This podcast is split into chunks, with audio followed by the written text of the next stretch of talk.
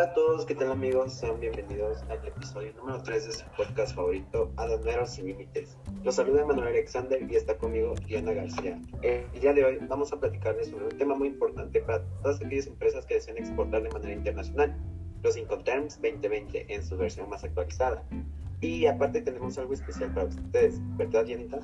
Claro que sí, Emma. Pues el día de hoy tendremos invitados muy especiales que son expertos en este tipo de materia los cuales nos aportarán información veraz acerca de estos cinco terms y nos darán su opinión de cuáles son los que más nos recomienda cada uno de ellos.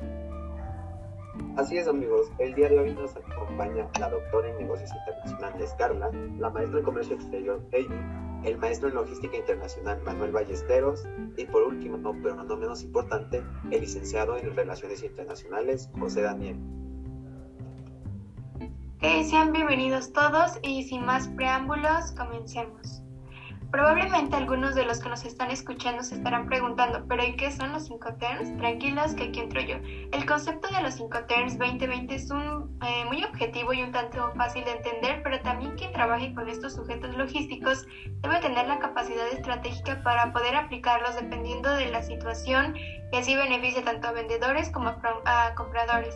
Según el ISC, los Incoterms son términos internacionales que por sus siglas en inglés International Commerce Terms sirven como fundamento para las negociaciones de compra y venta a nivel internacional. Fueron publicados en 1936 por el ISC. Alexander, cuéntanos qué es el ISC.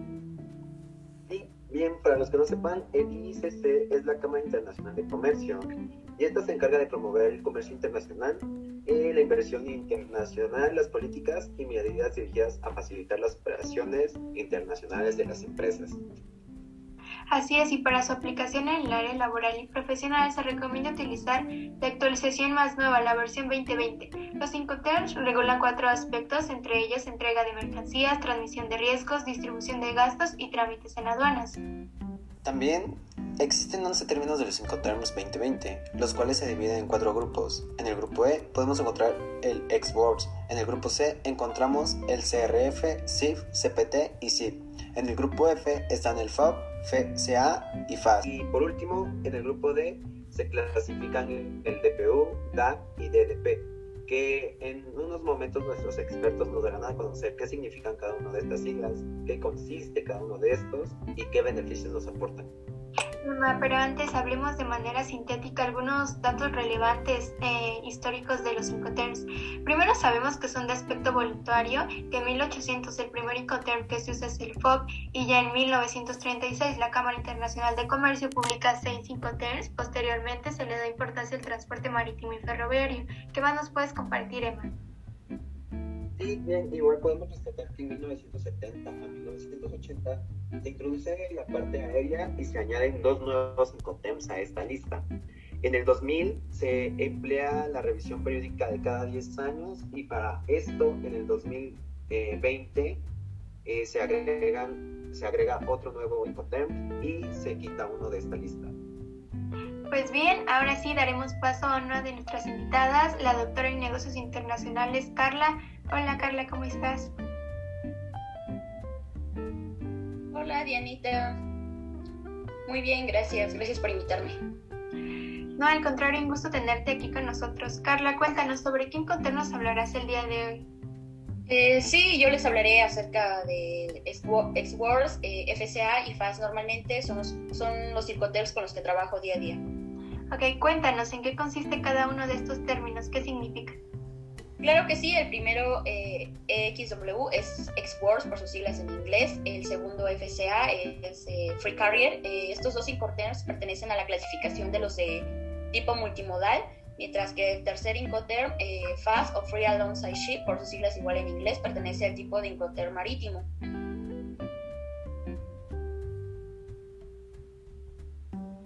Ok, muy bien. ¿Y qué abarca cada uno de estos? Eh, ok, comienzo con el Incoterm eh, X-Words. En este Incoterm, el riesgo de la carga, la logística, costos incluyendo los documentos y procesos de exportación eh, del país de origen quedan a cargo del comprador. Por ejemplo, supongamos que tú eres un comprador y adquieres un embarque de China y te lo traes a México. Con este Incoterm eh, X-Works tú te haces responsable de todo, incluyendo los trámites de exportación desde China. Es un buen Incoterm, pero se debe de tener a un buen proveedor logístico y una naviera de confianza. Eh, como comprador se te pide que te hagas cargo eh, de todo esto que te menciono. Este Incoterm es principalmente favorable para los exportadores ya que representa un mínimo de riesgo. Eh, siguiente Incoterm es el FCA o Free Carrier. Aquí en, este, el exportador se hace responsable de las mercancías hasta que éstas se encuentren en el transporte de carga. Ese transporte es contratado y pagado por el comprador y además que la entrega de las mercancías son siempre dentro del país de origen. Sí, por supuesto, Carla. Eh, también es eh, indispensable verificar los lugares en el que se acuerde entregar la mercancía, ya que hay variaciones entre estas. Por supuesto, esta va a variar ya sea si la entrega de la mercancía se produce en las instalaciones del vendedor o si esta se ha acordado que la mercancía se entregue en otro lugar independiente de este. El siguiente Incoterm que menciono también es FAST, el Free Alongside Ship. El vendedor eh, aquí debe de entregar la mercancía despachada de exportación al costado del buque, es decir, en el muelle o bajo la grúa que va a cargar la mercancía. La empresa compradora eh, contrata el transporte marítimo en el, puerto, en el puerto de embarque, designado que generalmente es en el país de la empresa vendedora. En el caso del vendedor, los riesgos van a ser hasta que se haya ubicado la mercancía al costado del buque, punto en el que se transmitirán los riesgos al comprador. Ok, y de tus tres Incoterms que nos acabas de platicar que aplicas en tu vida profesional, ¿cuál es el que más nos recomiendas utilizar y por qué? En el caso de ser exportador, yo considero un export, ya que los riesgos son mucho menores. Ok, muy interesante. Y por último, en tu opinión, ¿qué impacto crees que genera ante la sociedad estos cinco? Es importante reflexionar quién será a cargo de cada cosa, punto de entrega, transmisión de riesgos, costos, documentación y transporte. El término que elijas debe ser conveniente y seguro para la compra o venta de tus mercancías. También recuerda que los errores o omisiones en la forma de facturación, de acuerdo con los psicoterms vigentes, puede generarte multas de comercio exterior en México. Ok, muy interesante escuchar todo esto desde la voz de una profesional que ya tiene años de experiencia trabajando en ese tema tan relevante. Muchas gracias, Carla. Realmente gracias. Pues bien, ahora sí daremos paso a otra de nuestras invitadas, que también ya la escuchamos, la maestra en comercio exterior Heidi. Hola Heidi, ¿cómo estás? Hola, mucho gusto. Eh, un gusto estar aquí hablando de un tema muy importante que, que son los psicoterms. Pues muy bien, gracias. Encantada de compartir información sobre este tema. Pues bien, eh, cuenta, contarnos vamos a empezar a hablar. Bueno, el día de hoy yo les contaré un poco sobre los psicoterms, FOB, CPT y CFR, que son una buena opción a la hora de comprar o vender mercancías. Aunque depende mucho de la situación, eh, poder escoger el psicoterm adecuado pues eh, varía mucho el tipo de mercancía, la experiencia del importador o del, del exportador. Pero bueno, empezaré a explicarles de qué trata el FOB. Eh, en el FOB tenemos dentro, de, eh, tenemos dentro de los marítimos uno de los más comunes que es este, el FOB. Este Incoterm consiste en que la mercancía se va a entregar por parte del vendedor una vez que esté arriba del buque. La diferencia que va a tener de los otros Incoterm es la maniobra de carga. Además, el medio de transporte va a ser contratado por parte del comprador, al igual que costos y riesgos. Eh, sí, es muy importante considerar eh, arriba del buque. Luego, si se lo robó un, un alien en el puerto marítimo de origen, sigue siendo responsabilidad del vendedor y se encarga del trámite de exportación. En efecto.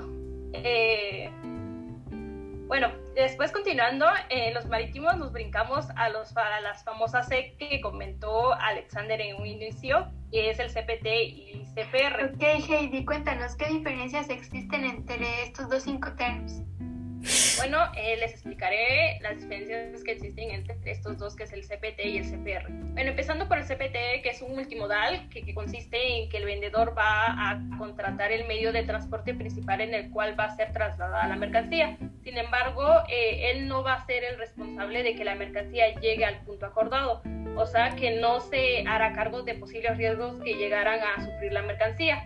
Aquí el punto de riesgo no se da hasta el punto de costos la mercancía se entrega arriba de la unidad lista para su descarga.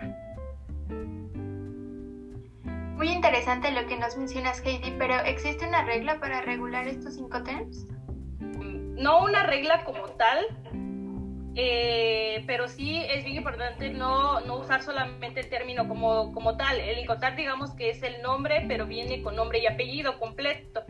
Es importante que independientemente de que use un SWOR, CPT o CFR, cualquiera del grupo de la C a la D, eh, eh, independientemente de que tú seas vendedor o, comprador, es bien importante que lo acompañes con el apellido completo y el, apellido completo es precisamente el lugar en, en donde tú estás acordando entregar o recibir. Por ejemplo, si vas a usar un CPT Laredo, Texas, es importante que le pongas CPT Laredo, Texas 2020. Eh, Entre más específicos seas, va a ser eh, más eh, transparente el uso para ti para el proveedor y sobre todo para aquellos proveedores en donde pues a veces digamos que, que se quieren aprovechar, ¿no?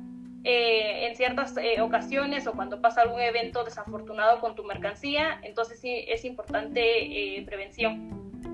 Ok, gracias Heidi, muy interesante todo lo que nos acabas de compartir en base a tu experiencia.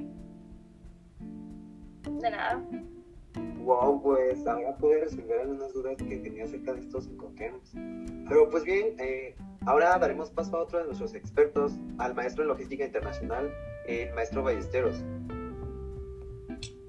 Eh, gracias, Alex, un gusto estar en tu programa. Ah, un gusto igual tenerte. Bien, dinos, ¿Con qué Incoterms trabajas de los cuales nos hablarás el día de hoy?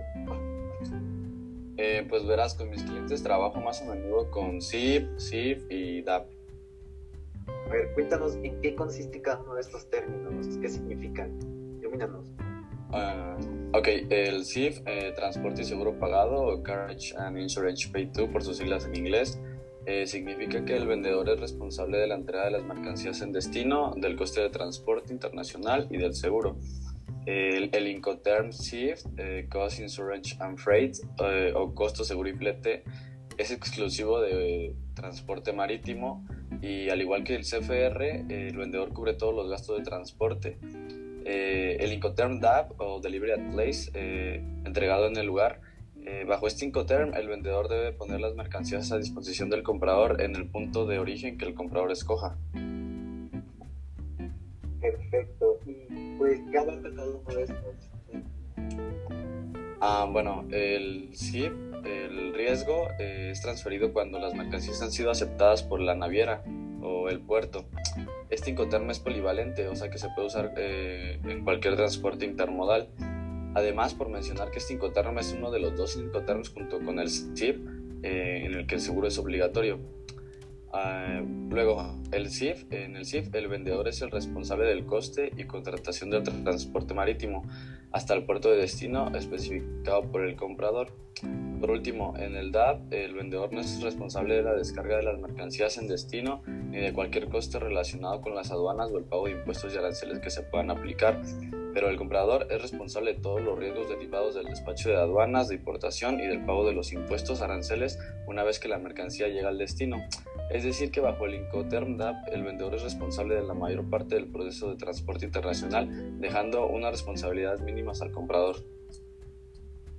Ok, y de estos Incoterms con los que trabajas, ¿cuál es el que más nos recomiendas utilizar y por qué? Eh, bueno, dependiendo de tus necesidades, eh, te recomendaría uno u otro. Si lo que quieres es tener una alta atención al cliente y tenerlos satisfechos, te recomendaría un DAP, ya que tú haces cargo de prácticamente todo el proceso de, de exportación e importación, dejándole solamente responsabilidades mínimas al comprador.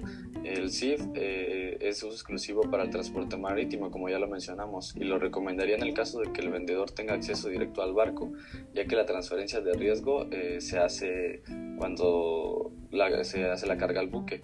Por último, te recomendaría el CIF eh, para la carga contenerizada y al igual que el Incoterm CIF, el vendedor es la parte responsable del pago y contratación del seguro, además de que es muy flexible porque es polivalente, como ya lo mencioné.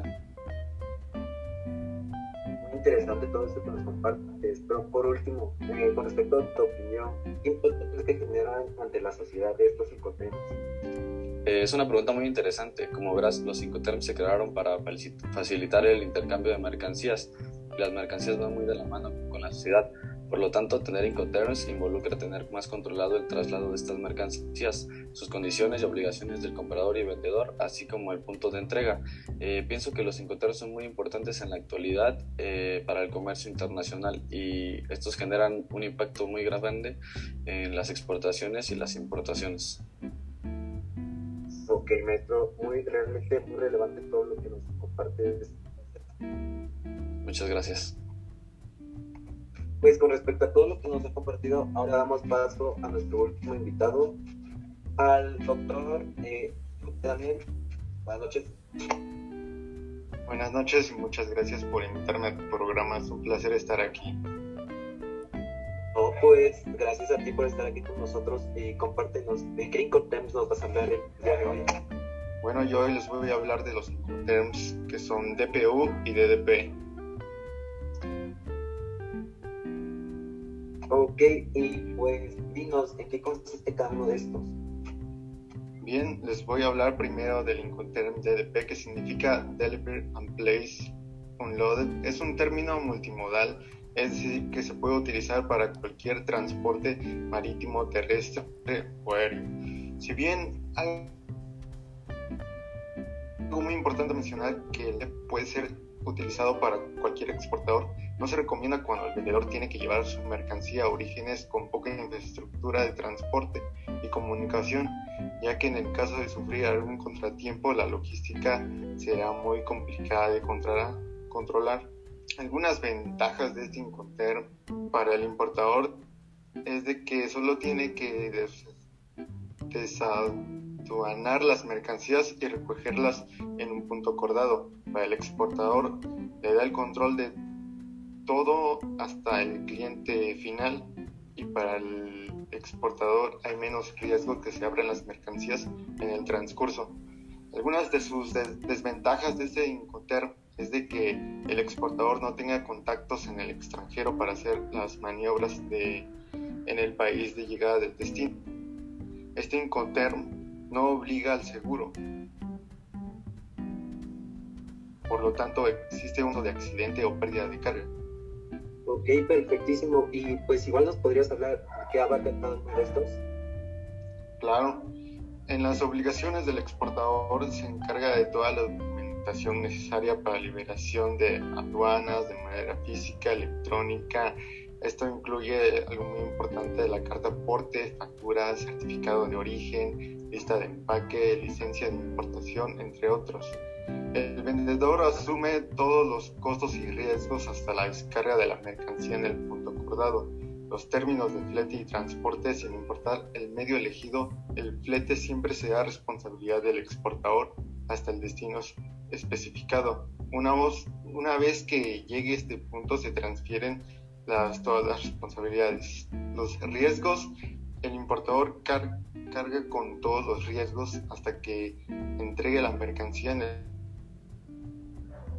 el punto acordado y todos son cubiertos por el vendedor hasta el punto de entrega, incluyendo exportación, transporte, mantenimiento y entrega de la mercancía. Perfecto. Y de los de estos cinco temas con los que trabajas, ¿cuál es el que más nos recomiendas utilizar y por qué? Pues principalmente recomiendo encontrar eh, DPU ya que está diseñado para empresas que quieren controlar toda la cadena de logística de origen a destino de sus mercancías. Esto puede deberse a las particularidades de su negocio o producto, de lo cual requieren de mayor control para evitar algunos costos o riesgos extras. Y pues bien, eh, la última pregunta, con respecto a tu opinión, ¿qué impacto crees que generan ante la sociedad estos Incoterms? Estos eh, dado que su principal ventaja es que puede ser usado por todas aquellas empresas que realicen pues negocios internacionales. De esta manera se tienen términos específicos o siglas específicas que ayudan por lo tanto a los proveedores, tanto como a los compradores, a tener todas las normas claras desde el principio de su negocio para evitar algunas confusiones, ya que cada parte involucrada en el proceso sabe su responsabilidad y podrá manejar todos sus costos y riesgos. Pues amigos, eh, yo creo que el tiempo hasta acá nos ha llegado. Gracias a nuestros invitados por estar aquí con nosotros. Muchas gracias. a eh, esperamos verlos y nos sintonicen en el próximo capítulo de Habaneros Sin Límites. Pues, gracias por escucharnos. Gracias, nos vemos en el siguiente episodio.